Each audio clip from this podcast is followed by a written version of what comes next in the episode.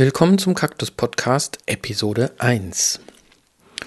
Mein Name ist Ulrich Hage und ich rede heute über den Pflanzenpass. Und nein, der Pflanzenpass ist nicht sowas wie ein Kinderausweis für Blumen. Obwohl das auch ganz witzig ist, die Vorstellung, ich verreise mit meinem kleinen grünen Kaktus und sage dann bei der Passkontrolle, bitteschön, und hier ist der Ausweis für meinen Kaktus. Hm, keine Ahnung, ob das passt. Nein, das Thema ist tatsächlich wirklich ein ernstes. Äh, der neue Pflanzenpass, das ist ein ziemlich gemeines Knallerthema und es hat also auch eine gewisse Brisanz. Aber warum ist das jetzt ausgerechnet wichtig? Wenn man den Text äh, von diesem neuen Gesetz liest, also es gibt eine neue Verordnung, die Pflanzengesundheitsverordnung der EU und die wird also in Landesrecht überführt, da bekomme ich den Verdacht, dass also seit heute früh 0 Uhr viele Gärtner möglicherweise ein Problem haben werden. Und weiter, wenn ich weiter gucke, dann kann das auch sein, dass das also auch für viele private Pflanzenfreunde, die auf eBay oder Amazon beispielsweise ihre Pflanzen verkaufen, genauso schlimm wird, weil die könnten dann nämlich plötzlich schlagartig illegal handeln. Aber wir gucken uns das jetzt erstmal einen Schritt nach dem anderen an. Wie kommt das? Was ist jetzt zu tun? Warum? Das ist das Thema heute im Kaktus Podcast zum Thema Pflanzenpass. Eine kurze Zusammenfassung, damit man weiß, ist das für mich interessant oder nicht. Ähm, interessant ist es für Kakteenfreunde, Sukkulentensammler, überhaupt alle Pflanzenfreunde, die Pflanzen verkaufen, verschenken, tauschen, ähm, alle Pflanzenversender, jeder Gärtner, der seine Pflanzen nicht persönlich an den Endkunden verkauft und äh, vielleicht nochmal zur Eingrenzung, die Informationen, die ich hier gebe, die betreffen also nur den Geltungsbereich Deutschland. Das heißt also nur, wer in Deutschland zu Hause ist, für den ist das relevant. Ähm, wenn jemand in Österreich, in der Schweiz oder sonst irgendwo in anliegenden Ländern zu Hause ist, ähm, auch wenn das EU-Recht ist, die Länder setzen das also äh, immer in den eigenen Staaten halt unterschiedlich um und dazu kann ich natürlich nichts sagen, wie das jetzt in Österreich der Stand ist. Und äh, vielleicht auch noch vorweg, ähm, ich kann und möchte hier natürlich keine rechtliche Beratung geben, also das, dazu bin ich gar nicht in der Lage. Äh, und zum Verständnis, die Verordnung, die ist noch sehr jung für alle Beteiligte, also auch für die Behörden. Und ähm, trotzdem ich mich also relativ lange damit schon befasse, gibt es also für mich auch einige Informationen, die noch ziemlich unklar oder widersprüchlich sind. Und äh, andere Sachen, die sind zwar im Gesetz irgendwo vorgeschrieben, aber da muss man in der Praxis auch erstmal gucken, wie soll das eigentlich umgesetzt werden? Funktioniert das so? Oder soll es vielleicht ähm, anders gemacht werden.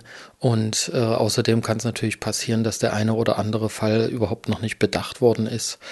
Und äh, ein letzter Punkt, es kann natürlich auch sein, dass ich irgendwas anfange will zu interpretieren und ich also da völlig daneben liege oder einfach was missverstanden habe. Ähm, ich habe also die ganze Zeit, solange ich das verfolge, immer wieder erlebt, dass äh, es Änderungen in dem Prozess gibt, Dinge, die also zu Beginn beispielsweise kategorisch ausgeschlossen wurden. Die sind aber dann nochmal in die Beratung gegangen und plötzlich gab es ein paar kleine Anpassungen und voilà, es ging. Also manchmal kommen die Sachen einfach auch durch Nachfragen in Bewegung und ähm, auch dadurch hat es also schon öfter mal Lösungen gegeben. Und deswegen also auch nochmal mein Hinweis, alles, was ich jetzt erzähle zum Thema Pflanzenpass, ist immer eine relativ vorläufige Geschichte. Und ja, mir, mir wäre es also wirklich eine große Freude, wenn wir einfach das schaffen, in der Umsetzung, also die Umsetzung so auf die Reihe zu bekommen, dass wir das Ziel erreichen, einfach Pflanzen und Umwelt zu schützen äh, und trotzdem also da keinen bürokratisches Moloch draus zu bauen, sondern dass es also auch für die, die damit leben und arbeiten müssen, eine einfache Umsetzung möglich ist. Und äh, für mich gab es also so ein paar Punkte, die mir geholfen haben, ähm, also eigentlich so grundsätzlich in solchen Situationen. Also das erste, da denke ich immer so ein bisschen an Douglas Adams. Und für den war also das oberste Prinzip keine Panik. Also einfach Ruhe bewahren. Es wird nichts wirklich so heiß gegessen, wie es gekocht wird. Und ähm, jeder, der gerne mal hochgeht, dem auch, also auch der Hinweis, bevor es losgeht mit Schimpfen, ich habe mir angewöhnt, erstmal nachzufragen, ist das wirklich so, wie ich das verstanden habe, hilft enorm. Und ähm, nicht zuletzt meine Erfahrung, wenn irgendwas unklar ist, versuche ich erstmal mit den Leuten zu sprechen, also mit den zuständigen Behörden und gucken, äh, gibt es eine Lösung dafür. So, jetzt gucken wir mal in die Geschichte. Wie hat das Ganze eigentlich alles angefangen? Und ja, die viele Gesetze, die kommen einfach heimlich still und leise daher und so war das also auch mit dieser äh, neuen Pflanzengesundheitsverordnung. Also so heißt das korrekt. Auch wenn ich immer mal Pflanzenpassgesetz sage, ist das natürlich nicht ganz richtig. Und äh, das Spannende ist, so wirklich neu ist das Ganze nicht.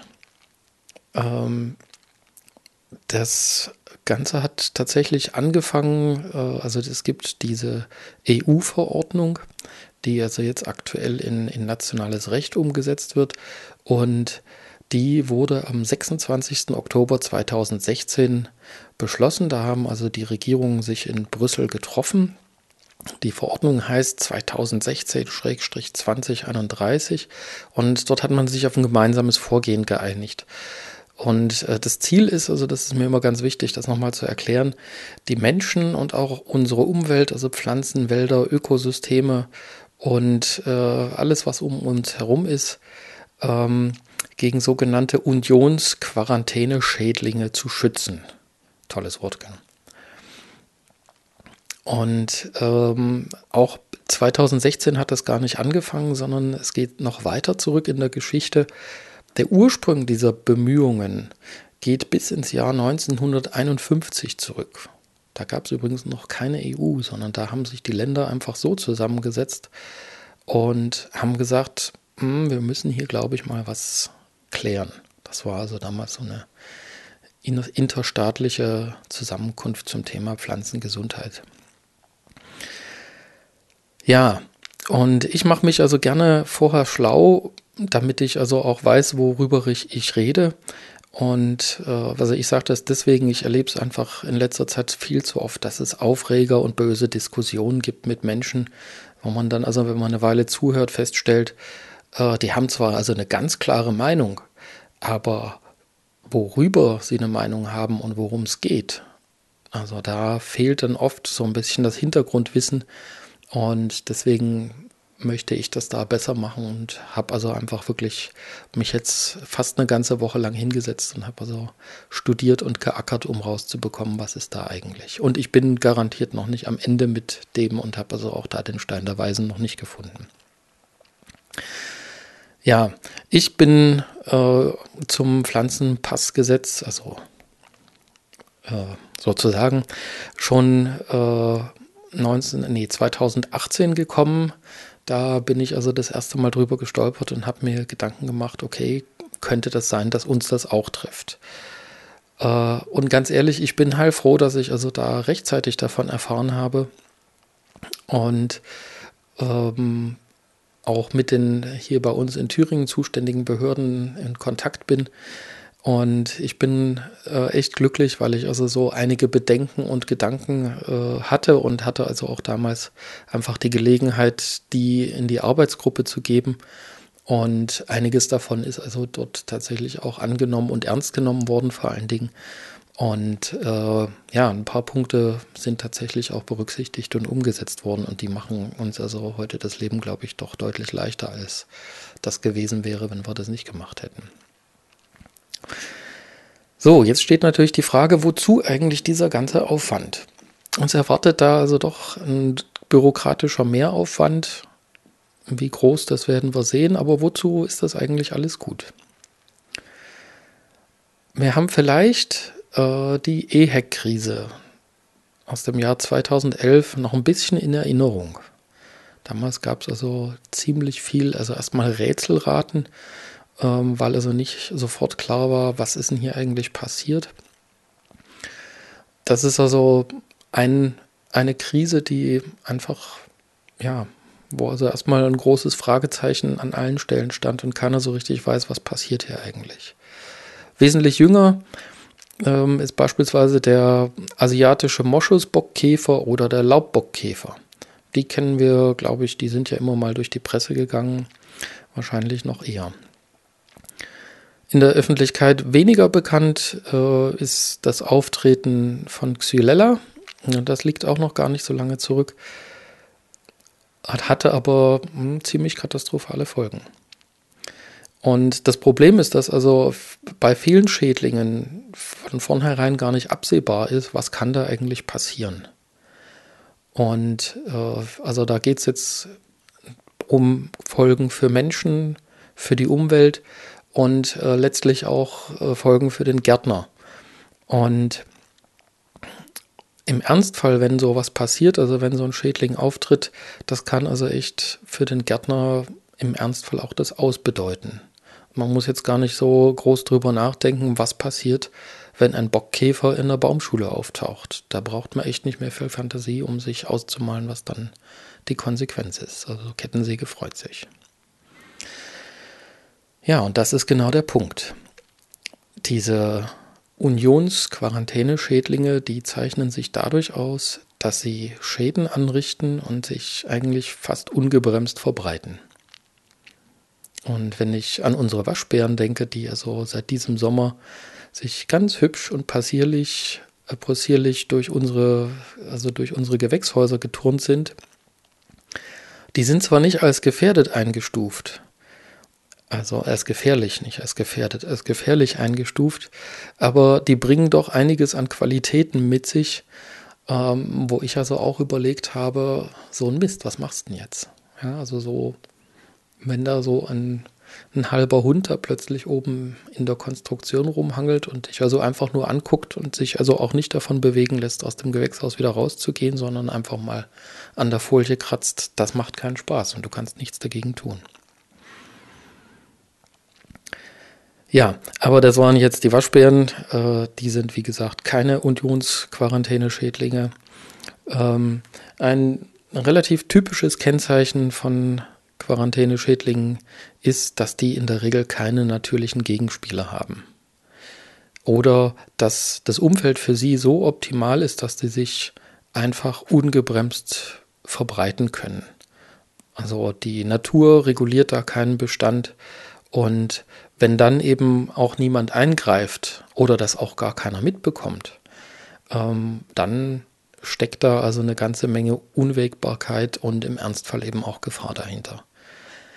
Und hier kommt jetzt der Pflanzenpass ins Spiel, weil der soll dafür sorgen, dass wenn ein Quarantäneschädling auftritt, dass man schnell und zielgerichtet reagieren kann. Und durch den Pflanzenpass wird im Ernstfall einfach die Herkunft der Pflanze und natürlich dann auch des Schädlings und der Weg äh, seiner Verbreitung nachvollziehbar. Ich, ich stelle mir das immer so ein bisschen vor wie so die Meldeleitung bei der Feuerwehr. Also man kann dann einfach sehen, aha, dort ist es hergekommen und dann geht man Schritt für Schritt zurück und guckt nach der Quelle. Was macht der Pflanzenpass jetzt im Detail? Im Gesetz steht, ab dem 14.12.2019 muss jedes Verbringen von Pflanzen mit einem Pflanzenpass begleitet werden. Deswegen muss jede Person und jedes Unternehmen, das Pflanzen verbringt, bei seiner zuständigen zuständigen Landesbehörde ein, eine Pflanzenpassnummer beantragen. Der Pflanzenpass wird beim Verkauf oder beim Verbringen an der Pflanze angebracht. Meist geschieht das durch ein Etikett an Pflanzen oder Verpackungseinheiten. Danach muss der Pflanzenpass für drei Jahre aufbewahrt werden. So soll sichergestellt werden, dass die Herkunft einer Pflanze immer nachvollziehbar sein kann. Soweit also das Gesetz in etwa. Das ist jetzt so meine Zusammenfassung. Zuständig sind die Pflanzenschutzlandesbehörden. Eine Liste davon, also wer jetzt wo zuständig ist, gibt es unten in den Show Notes. Und dort habe ich also auch eine ganze Menge Informationen von den, ähm, von den aus dem Informationssystem der Pflanzenschutzdienste geholt. Auch die gibt es in den Show Notes. Und über dem steht dann das JKI, das Julius Kühn Institut. Die koordinieren sozusagen alle Tätigkeiten, die in Sachen Pflanzenschutz hier in Deutschland passieren. Und ja, ähm, nochmal zum Thema Geltungsbereich. Diesmal äh, geht es darum, worum, also in, in, welchen, äh, in welche Richtung wird denn der Pflanzenschutz überhaupt benötigt. Und ähm, das ist also relativ simpel geklärt. Äh, also der Pflanzenpass ist notwendig in allen Mitgliedstaaten der Europäischen Union und in der Schweiz. Das heißt also, wenn ich aus Deutschland eine Pflanze nach Polen oder äh, Frankreich oder Portugal oder eben in die Schweiz bringen möchte, dann brauche ich einen Pflanzenpass. Und ich brauche den Pflanzenpass, also das, äh, ich brauche ihn auch in Deutschland. Also das hat nichts mit Export zu tun, es ist einfach notwendig. Und dieser Pflanzenpass muss äh, praktisch mit der Pflanze mitkommen. So, ähm, es gibt noch einen Sonderfall, äh, und zwar, also das war bis jetzt auch so, die, die Schweiz, also wenn wir Pflanzen in die Schweiz oder nach Norwegen ausgeführt haben, brauchten wir auch bisher schon einen Pflanzenpass. Das hat allerdings eine andere Bewandtnis damit, weil dieser Pflanzenpass äh, war ein Ersatzdokument äh, für den, also praktisch als Artenschutzdokument. Und das ist nochmal eine andere Baustelle. Also die gucken wir heute jetzt nicht an. Was ich sehr interessant finde, ist, ähm, der Pflanzenpass ist ein amtliches Dokument. Aber damit es also einfach ist und äh, keine Komplikationen gibt, ähm, äh, also dass also möglichst jeder auch in der Lage ist, also den, den Pflanzenpass auszustellen, ist es also tatsächlich zulässig, dass man den Pflanzenpass auch handschriftlich ausstellt. Was ich jetzt nicht genau weiß, zum, äh, zum Pflanzenpass gehört eine Europaflagge auf das Etikett. Und jetzt weiß ich nicht, also ob die auch handgemalt werden darf. Also so mit den ganzen gelben Sternchen da drauf. Das habe ich also noch nicht rausgefunden. Aber kann ich ja auch mal nachfragen. So, was steht dann noch auf dem Pflanzenpass? Der ist nämlich relativ übersichtlich. Die Europaflagge habe ich schon erzählt, also die muss blau sein mit gelben Sternen. Es geht aber auch schwarz-weiß und die muss oben links sein. Dann gibt es oben rechts das Wort Pflanzenpass oder Plantpassport. Also je nachdem, in welchem Land der erstellt wird, darf das also auch die amtliche Landessprache sein. Und dann äh, gibt es noch vier weitere Positionen. Unter A steht der botanische Name, unter B die Pflanzenpassnummer, unter C die Bezeichnung, also praktisch eine Möglichkeit, die Pflanze oder die Sendung nachzuverfolgen, also beispielsweise eine Rechnungsnummer. Und unter D steht das Herkunftsland als Kürzel, also für Deutschland DE. Das war's schon. Also eigentlich im Grunde ist es ja total easy. Keine, kein großer Zauber. So, jetzt habe ich vorhin schon erwähnt, äh, Aufbewahrungspflicht. Das Gesetz sagt, der Pflanzenpass muss ab Lieferung für drei Jahre aufbewahrt werden. Ähm, ich gucke jetzt mal so ein bisschen, wie machen wir das. Ähm, bei uns war es also auch schon die ganze Zeit vorher so. Jede Sendung von Kakteenhage hatte bis jetzt immer eine Rechnung dabei liegen und auf dieser Rechnung war in der Mitte unten im Fuß schon die Pflanzenpassnummer zu finden. Und damit gilt also die Rechnung bereits als Pflanzenpass. Das ist also auch erstmal weiterhin gültig. Ähm, wir halten uns trotzdem an die neue Regel und ändern das entsprechend so, wie sich das gehört äh, und separieren das. Ja, und ähm, das wird also eben durch die, diese neue Verordnung jetzt also nochmal geklärt. Das heißt, also das muss alles größer und deutlich sofort erkennbar sein. Und wie gesagt, was wichtig ist, die Rechnung und der Pflanzenpass müssen für drei Jahre aufbewahrt werden. Ähm, Rechnung nur mittelbar. Ich gebe trotzdem immer so als Tipp es macht auf jeden Fall Sinn, äh, die Rechnung von Kakteenhage immer mit aufzubewahren. Das ist eine gute Idee, denn diese Rechnung gilt also im Zweifelsfall auch als Erwerbsnachweis für CITES-Pflanzen, also Pflanzen, die dem Artenschutz unterliegen. Wenn man da eine Rechnung hat und zeigen kann, hier stehen die Namen drauf, dann ist das der Beweis, habe ich rechtmäßig erworben und habe da also habe dann keine Probleme, wenn irgendwann doch mal eine Behörde danach fragt. Und klar, logisch, äh, also wer jetzt bei Kakteenhage einen Sack Erde gekauft hat, ähm, der braucht also keinen Pflanzenpass, kriegt er auch nicht, ist nämlich nicht nötig. Also Pflanzenpass ist nur für Pflanzen. Ganz simpel. So, das war jetzt erstmal so ganz grob, was passiert da eigentlich mit dem Pflanzenpass, was muss man beachten.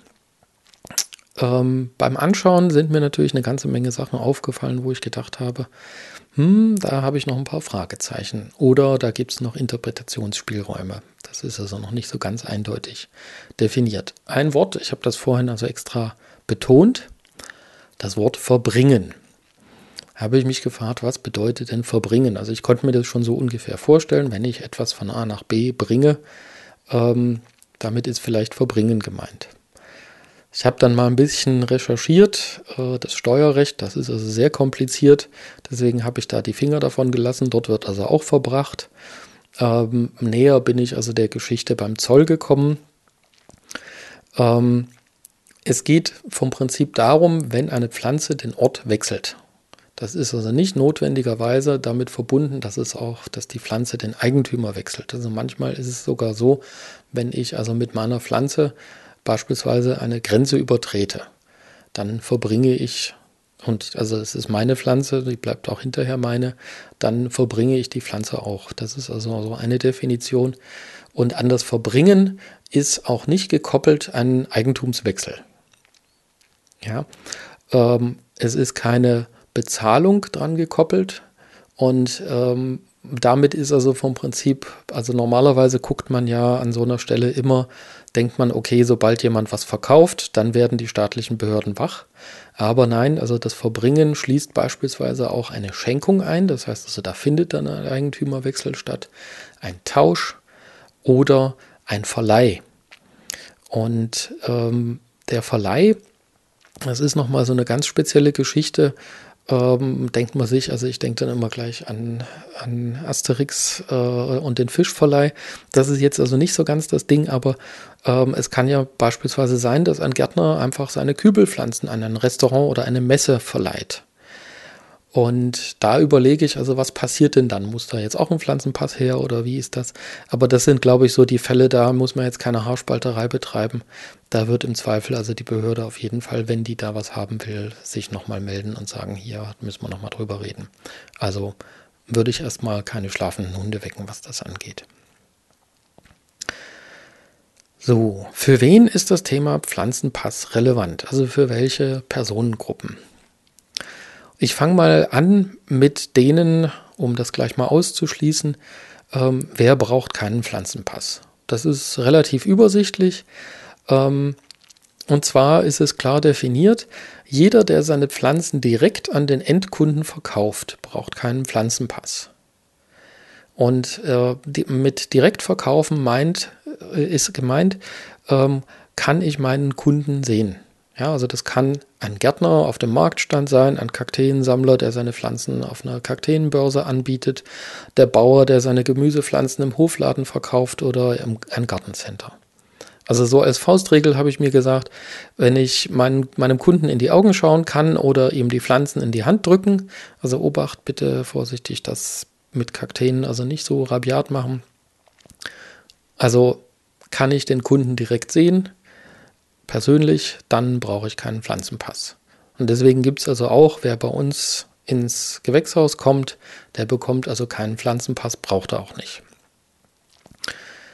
So, und die zweite Auf Ausnahme ist relativ simpel. Ähm, kann man sich denken, also wenn man ein bisschen um die Ecke denkt, Speditionen, die Post- oder Paketdienste, die brauchen keinen Pflanzenpass, obwohl die Pflanzen verbringen. Hintergrund ist ganz simpel, die sind Dienstleister und machen das also nur im Auftrag. Deswegen sind die da außen vor. Ansonsten wäre das also ein Hauen an Stechen geworden. Kann ich mir auch gut vorstellen, muss nicht sein. So, und jetzt kommen wir zu der Gretchenfrage, die mich also dann doch ein bisschen beschäftigt hat und mich erschreckt hat. Ähm, die Frage Unternehmer oder Privatperson. Weil im Gesetz steht relativ klar drin, ähm, Unternehmen. Ja, und deswegen habe ich gedacht, alles klar, diese Regelung betrifft nur Gärtner. Warum sollten denn auch Privatpersonen davon betroffen sein? Und das Gesetz macht das nicht unbedingt leichter. So. Ich habe gedacht, okay, alles klar, die ganzen Gärtnerkollegen, die das bislang noch nicht machen mussten, ähm, die haben da also keine, also die müssen da jetzt was äh, unternehmen, um dann dem, dem Gesetz sozusagen entsprechen und dann funktioniert das. Aber im Gesetz steht auch, bei jedem Verbringen von Pflanzen. Das heißt also, das war für mich so ein Widerspruch, deswegen habe ich mich gewundert und habe also da äh, gestern nochmal beim Pflanzenschutzdienst konkret nachgefragt.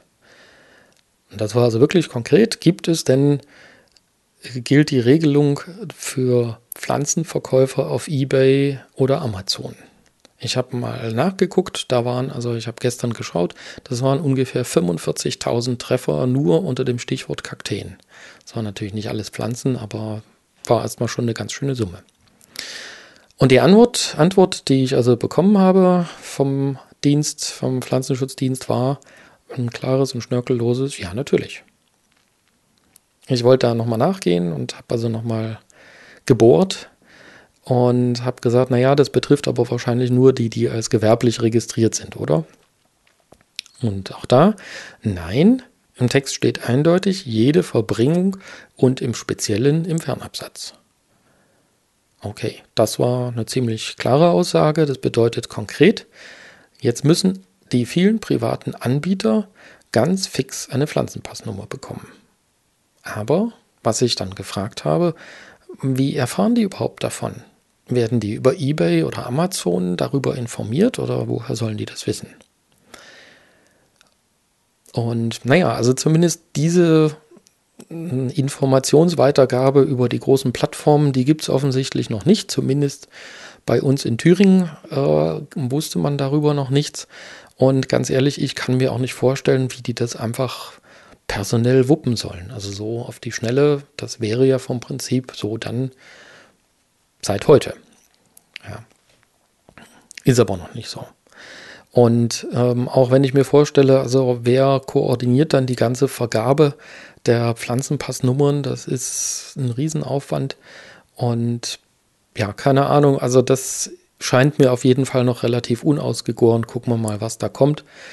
Ähm, was ich jedenfalls auch relativ deutlich gehört habe, war die Aussage, also wir sind jetzt nicht draußen unterwegs und fangen sofort an zu kontrollieren, ob das umgesetzt ist, sondern wir gucken jetzt erstmal, wie wir das also gut in Bewegung bekommen. Das heißt also, muss jetzt erstmal keiner Panik schieben und Sorge haben, dass plötzlich der Pflanzenschutzdienst bei ihm vor der Tür steht und die Pflanzensammlung einkassiert. Und das macht es natürlich ein bisschen leichter für alle Seiten und ja, man kann sich damit also entspannt erstmal vorbereiten. Also ich hoffe zumindest, dass das so äh, weitergeht. Also ich glaube, da sind noch nicht alle Messen gesungen. Ich beobachte das auf jeden Fall erstmal und wenn es was Neues gibt, gebe ich das auf jeden Fall weiter. Und ich kann mir auf jeden Fall vorstellen, dass dieser Podcast äh, in der nächsten Woche also schon wieder völlig out of date ist.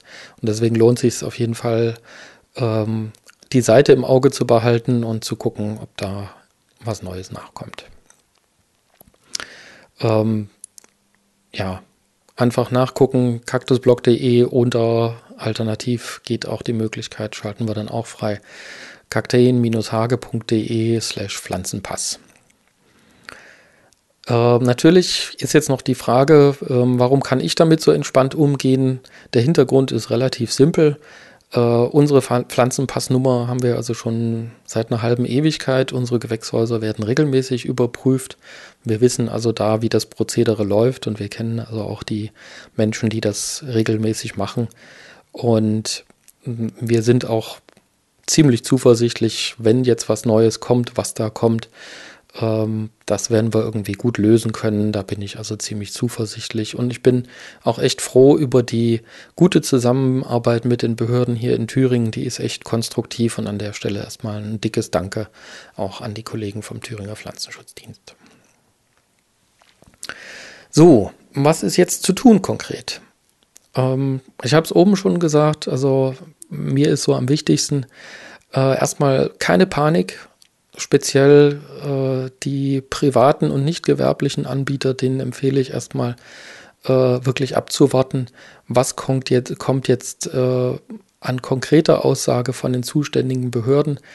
Ich kann mir gut vorstellen, dass das also doch noch nicht alles wirklich so ausgegoren ist, wie es klang.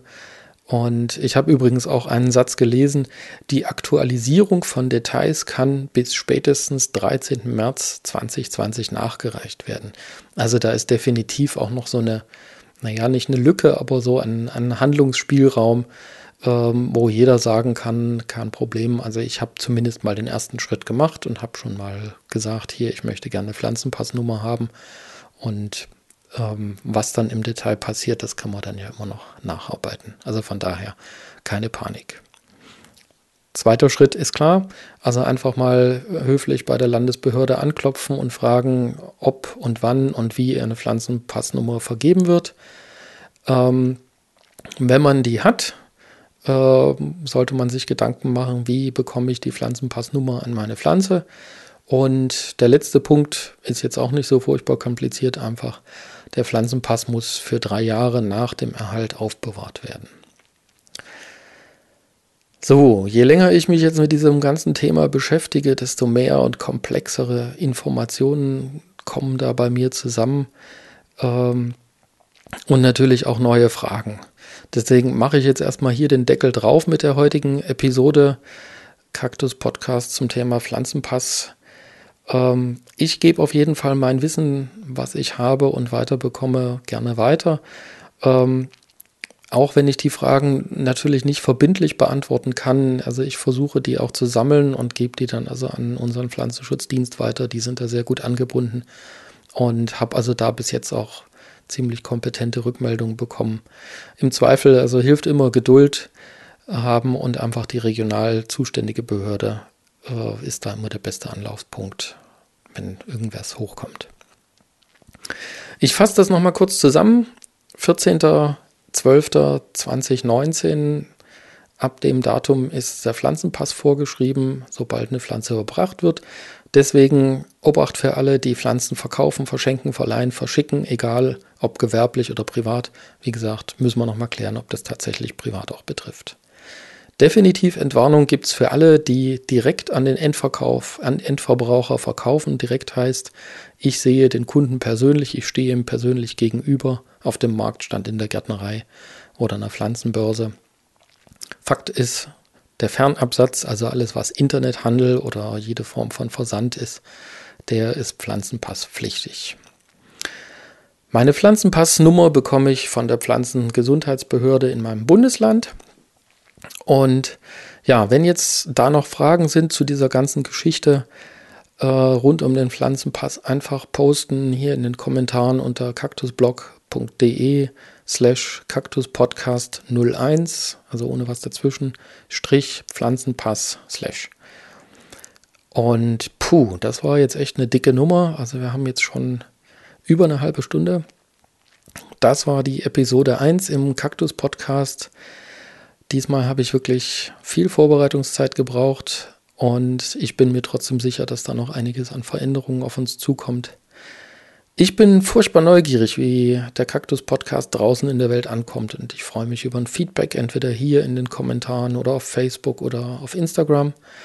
Und ähm, wenn wir es dann geschafft haben, den Weg zu iTunes, dann natürlich am liebsten auch dort.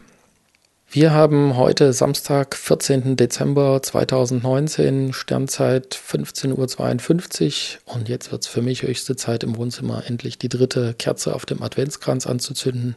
Bis zum nächsten Kaktus-Podcast, dann geht's um meine persönlichen Freunde, die Wollläuse. Wir starten damit gleich eine kleine Miniserie zum Thema Winterschädlinge und bis dahin alles Gute, wir hören uns.